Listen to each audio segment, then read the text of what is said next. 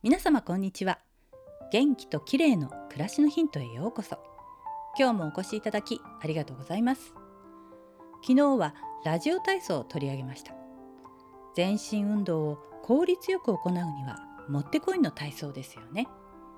ただ年齢とともに減少する筋肉を維持するには体操だけではダメでどうしても筋肉トレーニングがある程度は必要になってくるんですね。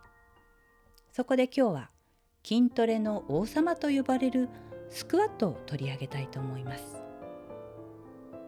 前にもお話ししたかもしれませんがスクワットは下半身の筋肉を鍛えるには最も効率の良いトレーニングでキュッとしたお尻とスラッとした足をキープするにはもうこの運動しかありません。その他にもスクワットは姿勢の改善冷え性や便秘の解消など美容や健康の効果がいろいろと期待できます。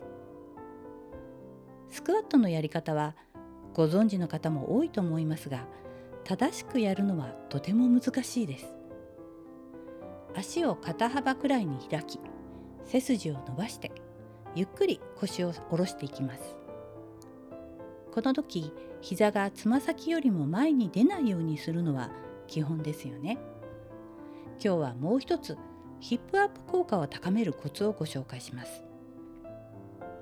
スクワットをするときにお尻に意識を向けゆっくりと後ろに突き出すようにして腰を下ろします。